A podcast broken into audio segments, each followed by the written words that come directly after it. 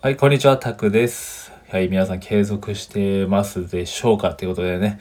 はい、今回は、えー僕のブログですね、英語スイッチというブログから、はい、えーね、先日ブログ書いたんでね、そこから音声にしていこうと思います。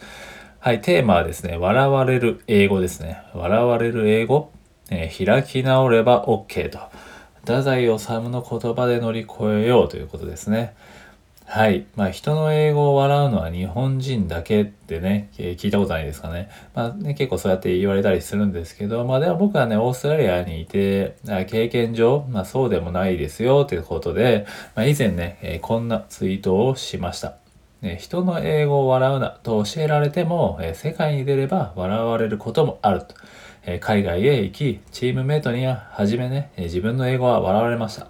でも別に馬鹿にされてるとも思わなかったし、笑われようが一生懸命に話をしてたら、え次第に反応は変わった。笑われて、笑われて強くなる。ね、太宰治。え伝えるならこっちかなっていうね、えツイートをしました。で、人の英語を笑うのは日本人だけっていうのは、まあ、嘘、嘘というかね、はい、言い過ぎです。ね、ネイティブに笑われ、な笑われる英語？というね、えー残念なね、宣伝文句があるぐらいなんで、笑うのは日本人だけってはないとね、感じてる人の方が多いとは思いますけどね。うん、はい。まあ、ということでね、えー今回はま英会話で必要な、えーマインドセット的なお話ですかね。はい。まあ、それでちょっとね、あの、僕がこれツイートした時に、えーリツイートしてもらった言葉でですね、いい言葉ですね、と。はい。その方もね、私も最初はよく笑われたけど、笑いを取ったと受け止めていたよと。え確かにバカにして笑ってくる人もいるけど、まあ、そうじゃない場合の方が圧倒的に多かったと。はい。そういうことですね。では行きますね。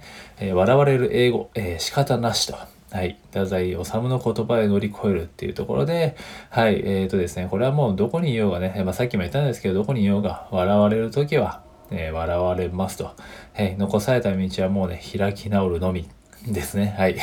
英語は第二言語だし、第二言語ですからね、もう仕方ないと。ななのでね、この言葉を進めますってところで、まあ、笑われて笑われて強くなると。はい。太宰治のね、名言らしいですけどね、えーこのマインドセットがいいかなと。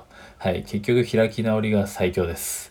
はい。まあ、それでもね、やっぱ笑われるのはちょっと、なあみたいなね、開き直れと言われてもやっぱこうも思いますよね。まあ一生懸命にやっていることはやっぱり人に笑われて、えー気持ちいい人なんてやっぱいません。でもね、嫌なものは嫌ですよね。でもね、ほんとね。はい。でも、でもですよ。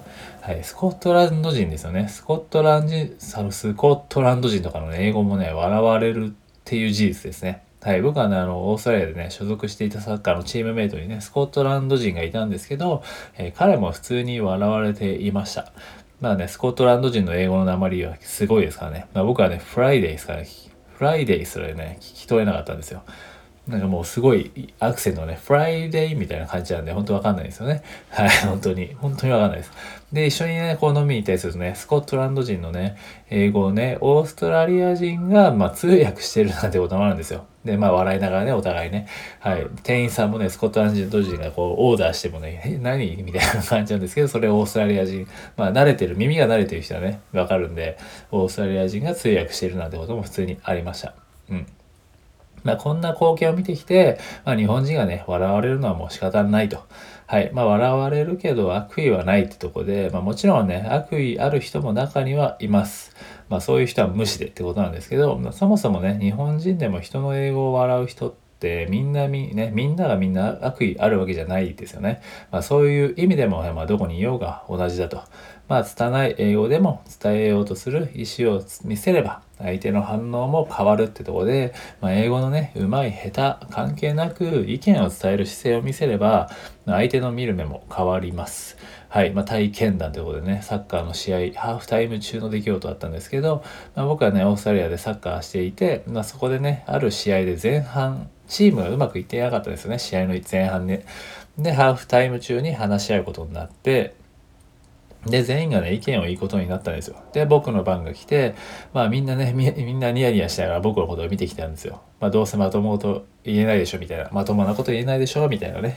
まあわかんないですけどね。まあ今思うとこれは、え自意識過剰だったかもしれないですけど、まあね、見てきたんですよね。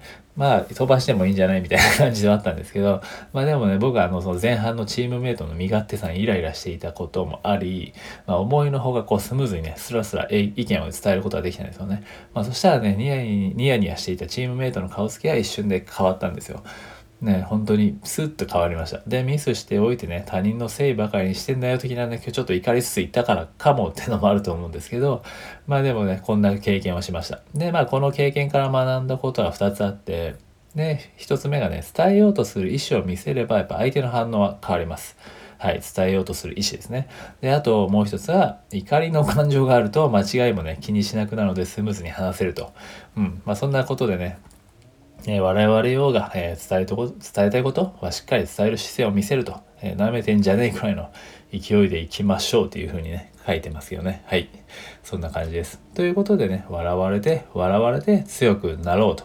まあね、そんなこんなで日本でね、えー、人の英語を笑うなとかね、中途半端に教育してしまうとやっぱり繊細なんで日本人はね、えー、世界に出た時に逆に凹んでしまう可能性もあるかなって思ったんですよね。それなら笑われて笑われて強くなるっていうこの太宰治の名言。はい。笑われて笑われて強くなるとね、初めから伝えた方がいいというか、そのマインドを持っといた方がいいんじゃない？っていうことですね。はい。で、まあ、笑われるから英語力が伸びないっていうね、えー、本当に日本の文化のせいなのっていうとこですけど、ちなみにね、日本人の英語力が伸びないのは、まあ、文化のせいとか聞いたりしますよね。まあ、もちろん正確な問題とかもありますけどね。日本謙虚とかね。うん。でもまあ、本当にそうなんですかねってところで、まあ、日本人の英語力が伸びないのは文化のせいっていうのはまあ言い訳かなと。はい。以前ね、あの、ノートにびっしりこう、まあ、電車乗ってる時ですね、ノートにびっしりこうね、英単語と意味をね、1対1で書き写したものを作って一生懸命暗記している、え、高校生たちをね、見かけたんですよね、電車でね、久々に。で、えー、日本人のね、僕あ、久々に電車に乗ってってことですね。で、日本人の英語力が伸びないのはね、日本のなんちゃらの文化のせいというのはね、もはや定のいい言い訳に思えたんですよね、その光景を見た時に。ね、明らかにもっと違うところに原因あるでしょうと。文庫文化のせいはやめたいっていうふうにね思ったんですけどうん、なんかなんでかっていうとこれだってあの僕もう何年前ですかね。学生まあ学生今35歳なんですけども15年とか経ってますよね。でもなんかあんま教育って変わってないなと思って、まあ、そういった意味でもねもちろんこうやって英単語とかを暗記することは力になるんで、まあ、やり方は間違ってるとはね全然決して思思わないです。でもやっぱり未だに学校教育でねこういうことをやらせていると考えるとまあ文化動向ではなくではね、ないかなと思うんですよね。どうですかね。うん。で、まあ、文、英語力が伸びないのは繰り返し使っていないからっていうね、結論はこれです。はい。英語をね、少しでもやっぱ短期間で上達させる最強のツールがあるとすれば、それはもうね、文法一択なんですよ。で、まあ理由はね、シンプルで言葉のルールをね、サクッと身につけられるからです。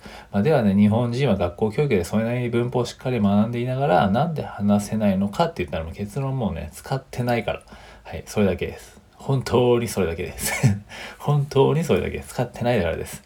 それはもう僕は身をもって感じてます。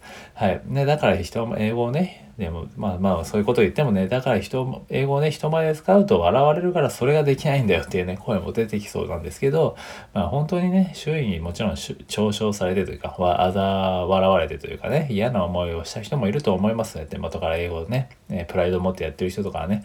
まあでも、だからこそ笑われて笑われて強くなるマインドをみんな身につけたらいいんじゃないっていうね、え、ちょっと乱暴な提案でした。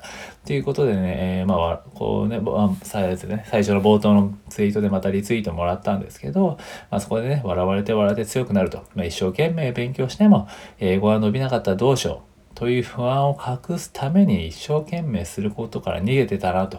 笑われて笑われて強くなる。えー、今はね、笑われたら成長中、成長中だと、えー、自分に言い聞かせようっていうふうにね、書いてくれている方もいました。うん。はい。そういうことですね。で、まあ、最後まとめですね。笑われる英語はいい武器になると。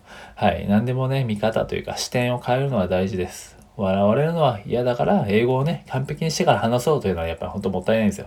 で、笑われる英語は武器になります。はい。で、話のネタにできたりするんですよね。まあ、これね、でもそれとはいえね、えー、馬鹿にして笑う人は徹底的に無視でいいです。そういう人は人間的に終わってんなと思えばね、ほんといいだけです。まあ、それよりもしっかり耳を傾めて、傾けてくれる人の方が、圧倒的に多いです。ね、なので笑われる英語とかをね、気にすることなく目の前の人とこの時間を楽しもうというね、気持ちでさえいればいいです。はい、ぜひね、笑われる英語をね、武器にしつつ、はい、それはもう僕ら第二言語の人の強みじゃないですか。それを捨てる必要はないんですよね。ぜひね、笑われる英語を武器にしつつ英会話力を磨いていきましょうということでね、はい、PS ってところでネイティブに笑われる英語というよくわからない売り文句やね、宣伝文句を見ますけど、まあこれはね、煽り以外の何者でもないと。ね、笑うなら笑ってくれって思います。はい、自分がね、一生懸命に学んだことなら笑われようがやっぱ関係ないんですよ。恥じることなく使えばいいですし、人の努力を笑う人なんかとね、関わる必要はないと。ね、笑うのはネイティブではなく日本人っていうとこで、まあ、本当の意味で笑うのはネイティブに笑われる英語っていうね、売り文句とかね、宣伝文句を使っている人だけで、まあ、それで自分の教材が売れて喜んで笑うくらいでしょうね。笑いみたいな書いてるんですけど そう思います。はい。そういう人にはね、冷たい視線だけ送って華麗にスルーしていきましょうということでね。はい。なんで、ということでね、今回は以上なんですけど、まあ、ちなみにね、笑われない英語を身につけるのにおすすめの教材もね、えー、ブログに えー、貼ってあるのでね、ぜひそちらを笑えない、笑えない英語を身につけたい方はね ぜひね、はい、ブログの方を見ていただけると助かります。はい、ということで今回は、えっ、とですね、笑われる英語はね、開き直れば OK と、えー、笑われて笑われて強くなろうということをね、えー、お話ししてきました。はい、ということでね、え今回は以上です。ありがとうございました。失礼します。